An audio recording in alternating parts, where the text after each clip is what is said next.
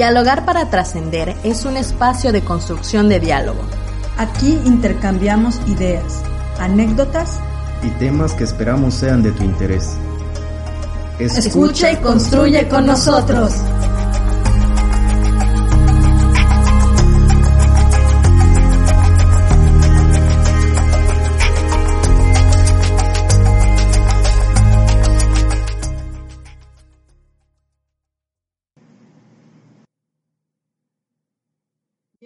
Y bienvenidas a su podcast Dialogar para Trascender. Yo soy Carmita. Yo soy Shadid y Davi en edición. Y el día de hoy vamos a estar hablando de un tema muy interesante que es la experiencia depresiva. ¿Cómo estás, Shadid? Eh, muy bien, bastante bien. La verdad es que creo que este es un tema que, que ya veníamos como platicando desde hace un tiempo. Y pues me da mucho gusto estar aquí hablando sobre él. ¿Tú qué tal? ¿Cómo estás? Bien, muy emocionada por el tema que vamos a tocar hoy. Creo que lo hemos platicado en otros eh, contextos, ¿no? Contextos escolares, en charla cafés, ¿no? En otros espacios que también tenemos y, teníamos en Trascender. Eh, pero ahora vamos a platicarlo un poquito diferente desde el podcast. ¿no?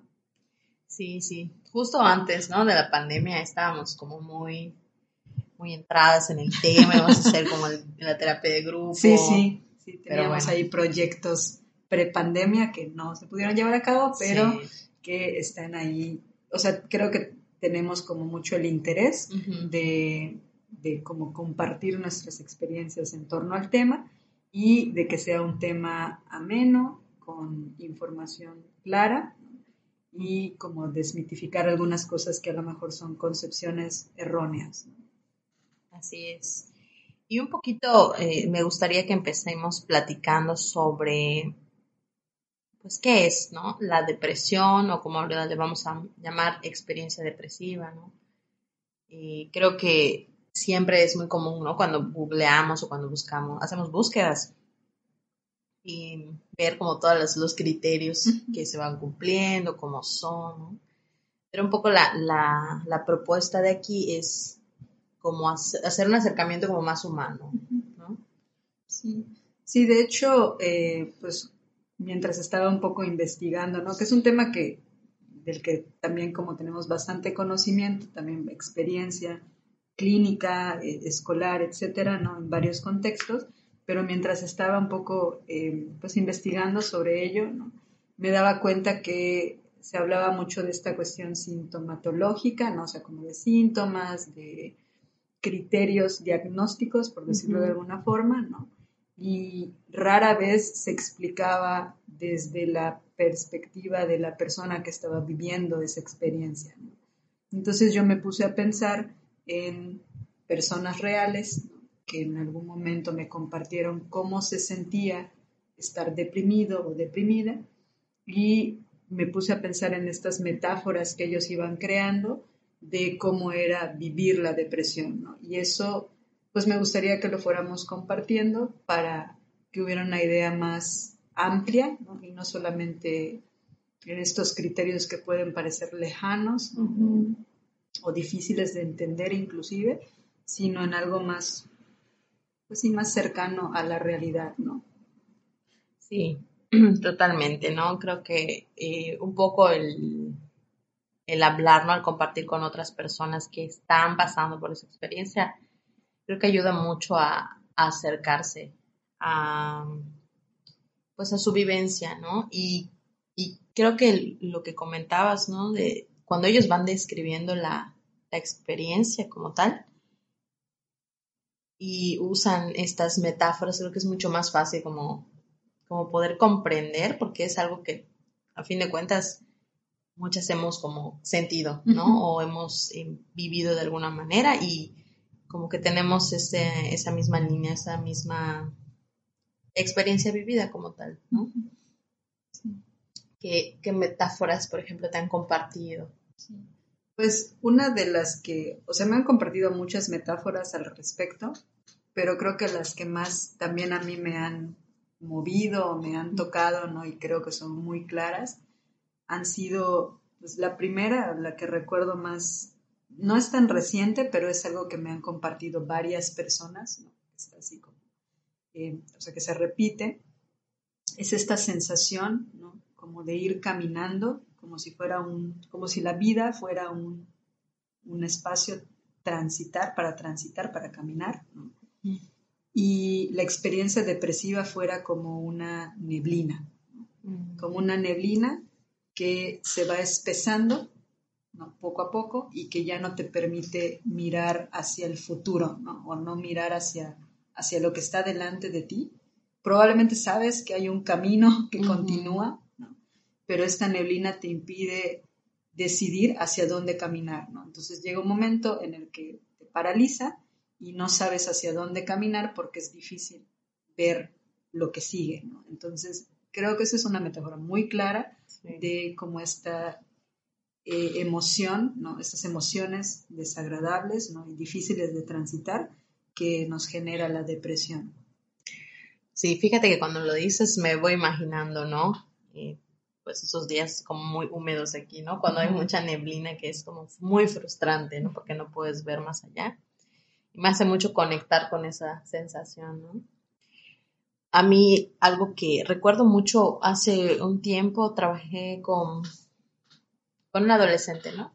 Y, y estábamos haciendo un ejercicio y ella hablaba sobre un sueño, pero eh, el sueño era como muy vívido y me dice, retrata justamente cómo yo me siento, ¿no? Y era estar como en una habitación eh, y mucha gente como, pero una habitación con en lugar de paredes tenía como cristales.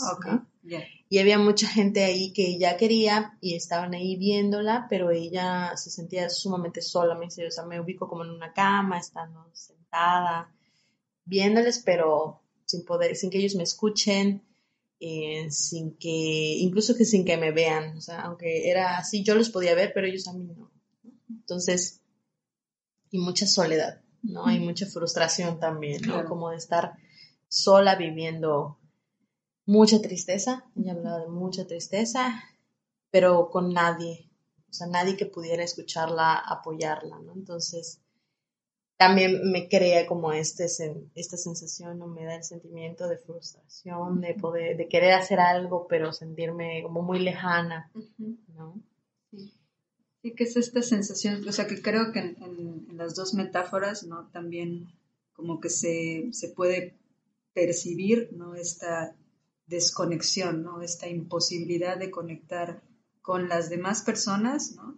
o con, con, el futuro, ¿no? con lo que sigue, ¿no? con no poder ver más allá ¿no? esta visión de túnel, como de repente se le, se le llama, ¿no? y es, es como no poder ver más, más que lo que está sucediendo en ese momento.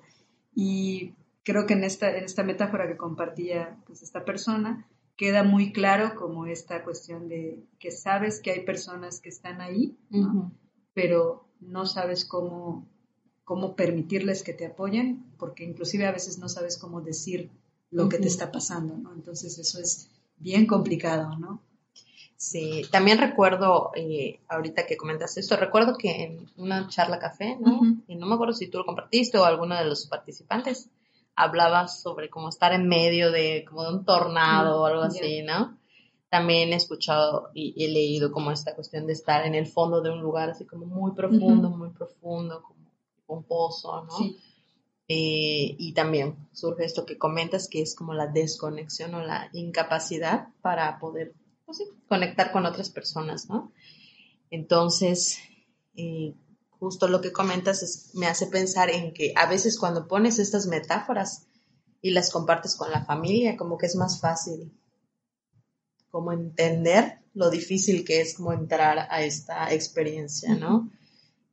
Y creo que ayuda mucho a hablarlo desde esta, desde esta manera, ¿no? Aunque más allá de decir, por ejemplo, mira, los criterios son estos, estos, estos, estos, o sea, como que ayuda a que las personas vayan como comprendiendo, ¿no? ¿Qué es lo que está sintiendo, cómo lo percibe y, y, también del otro lado cómo se vive, ¿no? Sí, claro. Sí, porque creo que también una de las dificultades de, de acompañar a las personas que están viviendo una experiencia depresiva es que si tú no estás inmerso en esta, en esta situación, ¿no? eh, se siente muy lejano, ¿no? Como si fuera algo que, que inclusive no te puedes imaginar las emociones o el cúmulo de emociones como en este tornado, ¿no? Este huracán, ¿no?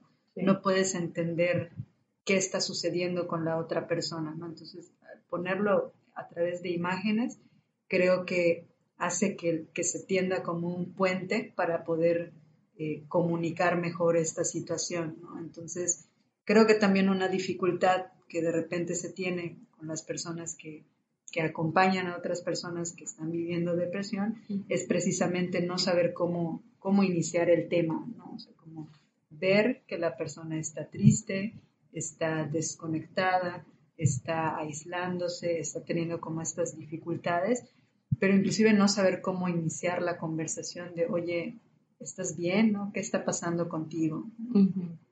Sí, claro, porque obviamente las características de, de esta situación eh, tienen que ver con eso, ¿no? Como que me voy aislando, eh, voy dejando de hacer muchas cosas también.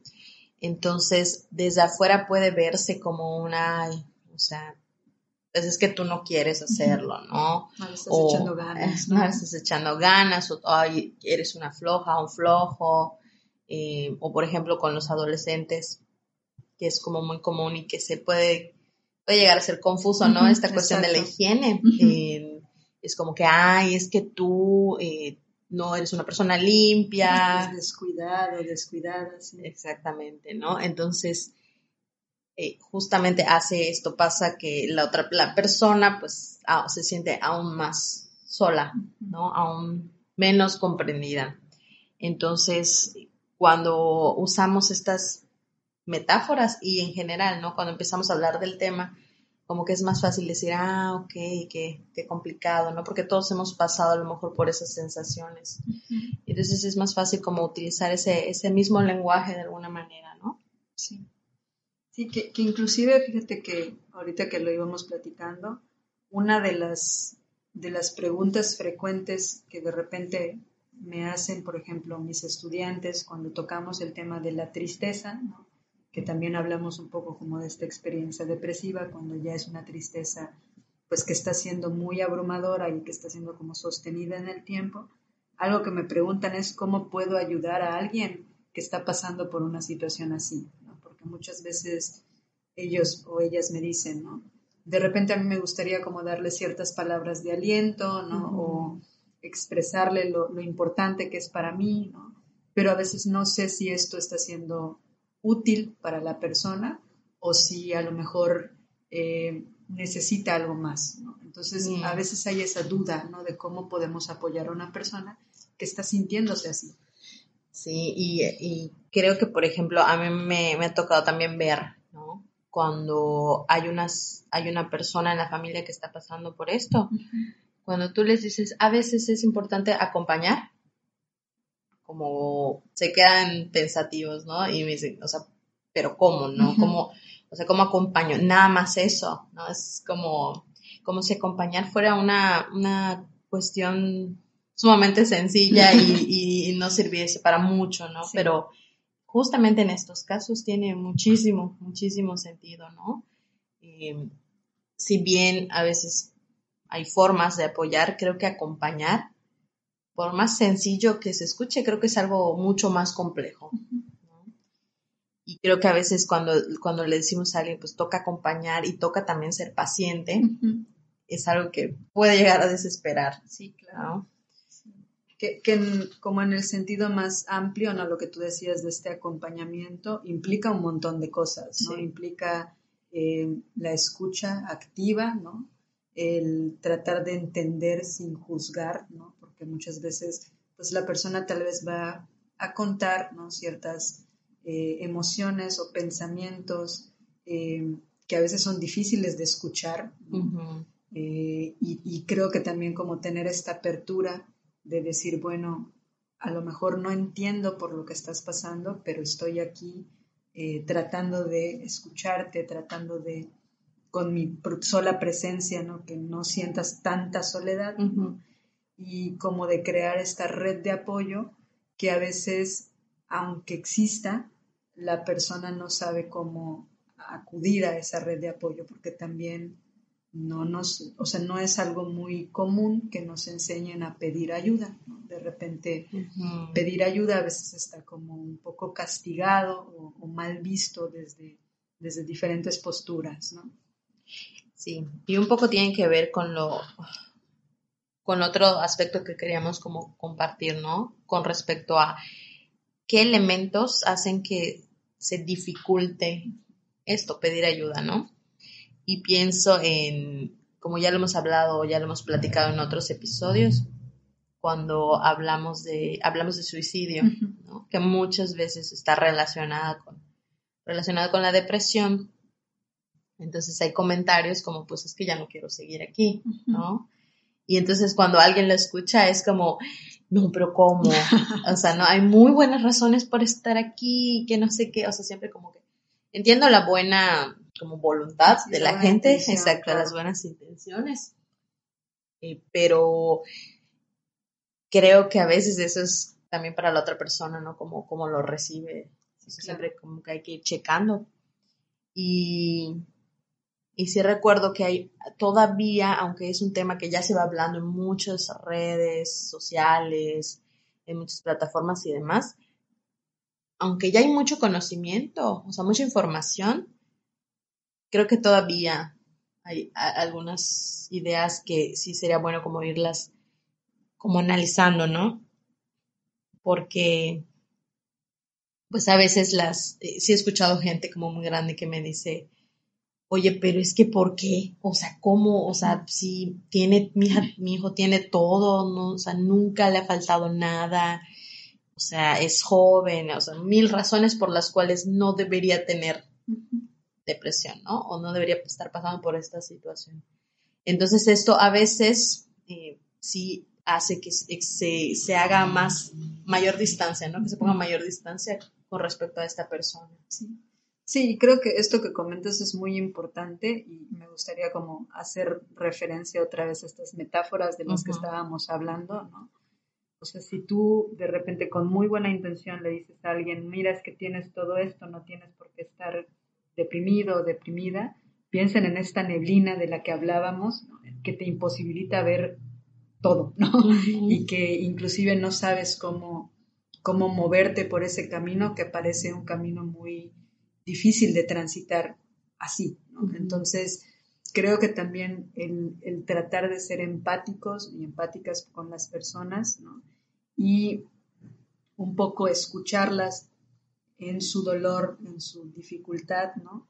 Creo que también puede hacer la diferencia, ¿no? Y no, pues no ser castigador, castigadora con la persona, porque si en esto que tú me comentas, ¿no? De repente la gente me dice, ¿no? Es que cuando mis papás o mis amigos o mi pareja me dice, bueno, pero es que tú no tienes razones para sentirte deprimido o deprimida, me hacen sentir mucha culpa, y es otra emoción desagradable y difícil de transitar, además de esta tristeza que, ya estoy cargando encima, ¿no? Entonces, también ser como cuidadosos con lo que compartimos, con cómo lo compartimos hacia estas personas eh, y sobre todo también permitirles que sean ellas las que vayan dando la pauta. ¿no? Sí. Y pienso también como e, en su momento también lo, abordamos como de manera esencial, ¿no? Como hay varios elementos que siguen como contribuyendo a que, que exista una brecha más, más amplia con estos, vamos a decir, con estas personas, ¿no? Con personas que están pasando por esta situación. Es decir, eh, a veces este tipo de ideas, ¿no? O comentar o, pensar que también han habido personas eh, como profesionales de la salud mental, ¿no? Que también eh, tienden a decir, no, pues es que pues también tú tienes que poner a tu parte y tú vas a tomar el medicamento y tú vas a hacer, o sea, como siempre como cargarle toda la responsabilidad, ¿no? A, las personas. Creo que también eso es, es algo que puede limitar, porque, digo, la persona, aunque se sienta aislada, no está aislada. Claro. ¿no? O sea, siempre hay como un contexto ahí.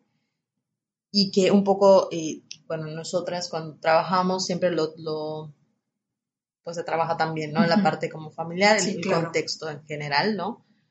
Eh, porque si no, me imagino que se duplica, ¿no? La carga que la persona puede estar sintiendo, como diciendo, si es cierto, es que es algo mío, ¿no? Y si voy de repente, no sé, con psicólogo, psiquiatra que también me dice, pues entonces refuerza esta idea de que a lo mejor soy yo, ¿no? La que algo tengo mal, eh, no sé. Siempre he escuchado a mucha gente que me dice, es que soy yo la que no está secretando cierta sustancia, ¿no? Y sí, por supuesto que muchas veces sí, no todas las ocasiones, Claro, pero también eh, pues hay factores externos que apoyan. sí, claro, totalmente, totalmente. Y, y creo que también algo que sirve de recordatorio, ¿no? Y que tenemos que tener muy presente es precisamente que el- las experiencias depresivas, ansiosas, etcétera, no surgen en, en un vacío, se dan por un contexto específico, por factores eh, diversos que no solo tienen que ver con la persona, sino que tienen que ver con su contexto, con inclusive cosas que podríamos pensar que no tienen relación, como por ejemplo el momento histórico que estamos viviendo actualmente, ¿no? Ujú. también ha hecho que se disparen las experiencias depresivas por cuestiones relacionadas por el aislamiento que hubo Sí. por la pandemia. ¿no? Entonces, cuestiones sociales, históricas, económicas, eh, son importantes de tomar en consideración para también mirar que es una situación no solo psicológica, sino psicosocial. Sí, también recuerdo que cuando hablábamos de esto, ¿no? Y íbamos a las universidades. Creo que cuando hablábamos del tema cultural, por ejemplo, Sí. eh, como que removía muchas, muchas ideas, ¿no? Porque como estamos tan inmersas en, en esto, creo que es difícil a veces como salirnos un poquito. Cómo se manejan las emociones, eso tiene mucho que ver, ¿no? Como de repente a través de, pues pienso en lo principal, ¿no? Como cuando eres hombre, cuando eres mujer, cómo, cómo es, ¿no? Eh, cómo se acepta, por ejemplo, pienso que la depresión es muy aceptada en el caso de las mujeres. Claro. Ah, tiene depresión, ah, pues, pues sí, ¿no? Pero no un hombre, o sea, un varón a lo mejor sería muy mal visto, como que como depresión, o sea, no creo, ¿no? Sí, claro.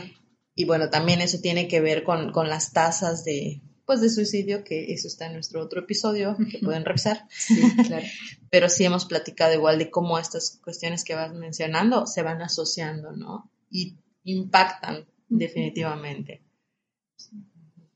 Sí, que creo que es importante como tener en cuenta que así como tú decías, ¿no? De pronto hay como estos factores que sí son individuales, eh, que sí son como neurológicos, ¿no? Y que tienen que ver con, con cuestiones más del individuo. También hay estos otros factores que, que son corresponsabilidad no solo de la persona que está viviendo la experiencia depresiva, sino de su entorno más cercano y de los entornos que, que está en los que está conviviendo, ¿no? Pienso, por ejemplo, si es un estudiante en su entorno escolar, eh, con su pareja, con su familia. Entonces creo que también es importante como no, no directamente poner el énfasis en la persona, sino también mirar, bueno, en estos contextos cercanos, qué está sucediendo, que la persona se siente aislada, ¿no? que la persona se siente eh, imposibilitada de comunicarse. ¿no? Sí. Y un poquito, y nosotros quisiéramos también compartirles, ¿no? Justamente desde esa mirada más amplia, digamos, tomando en cuenta el contexto, también compartir cómo, cómo es el acompañamiento desde, pues desde una terapia gestal, ¿no? Que por supuesto, eh, por una parte, involucra a- al, al entorno en el que está la persona, ¿no? Siempre hacerlos partícipe, ayuda a entender, ayuda a que haya más apoyo, ¿no? O sea, como fomentar estas redes y también pues la comprensión de la persona y de la familia con respecto a, a lo que se está viviendo. Por una parte, ¿no? Como trabajar en, en la concientización de esta, de esta situación, Sí. ¿no? Sí, también lo que hablábamos en la cuestión del acompañamiento, ¿no? También como dejar bastante claro que probablemente eh, esta cuestión de la experiencia depresiva, eh, yo me gusta como compartirles una metáfora a las personas con las que trabajo, es como si vivieras en el mar, ¿no? Entonces tú estuvieras en el mar y de repente hubiera oleadas, ¿no? Hay momentos en donde el oleaje tal vez no esté tan, tan fuerte, ¿no? Y hay momentos en donde las olas a lo mejor van a estar muy difíciles de sobrellevar, pero a través del proceso de terapia es no solo aprender a nadar y sortear estas olas cuando lleguen, sino también saber que hay como ciertas redes de apoyo que están ahí para cuando tú no te puedas sostener y que sean como tus flotis, ¿no? tus flotadores, ¿no? una boya cercana, ¿no? y eso puede ser tu terapeuta, eh, las personas cercanas a ti, ¿no?